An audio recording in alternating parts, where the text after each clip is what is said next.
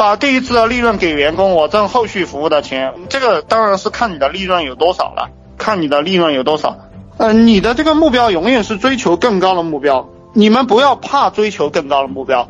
就比如说我招员工一样，我现在招员工我就招总监，懂不懂？我以前我定的目标是招主管，我现在就招总监。以前有没有做过总监？因为你招的人很厉害，然后你跟他聊一聊，你能学到很多东西，他也能给你带来很多隐形的东西。你招那个不行的人，你要去培养他，然后他会从你身上吸收很多好的东西，很多优秀的东西，这是非常亏本的一个买卖。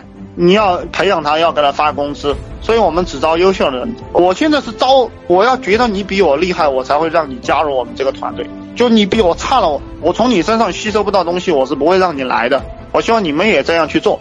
就你的追求高的话，那你的一切都会变得越来越好。你向下追求，比如说你认为你你只能驾驭那种草包的话，那你也会越来越草包。他天天跟你生活在一起，跟你工作在一起，他会把你往下拉。所以很多笨蛋老板，他以为他很聪明，对不对？能招个大专生他就招个大专生，能招个高中生他就招个高中生，他不招本科生。他说本科生费用高，费用高有费用高的好处，有费用高的道理。你省钱就会省成傻子。嗯，这个群里我尽量不给大家讲这种。具体的东西就跟大家扯这些思维性、观念性的东西。其实我比较喜欢跟大家扯这样的东西。当然，有些兄弟不是太善于听这些东西啊。我想你们接触的人多的话，你们就应该明白，老板他只扯这些东西，不跟你谈具体的东西。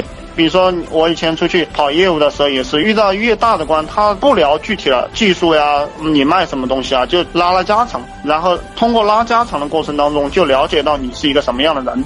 然后他可能就跟你成交了。那越下面的人，他问的东西越具体。其实你天天谈什么，你就会变成什么，这个很重要。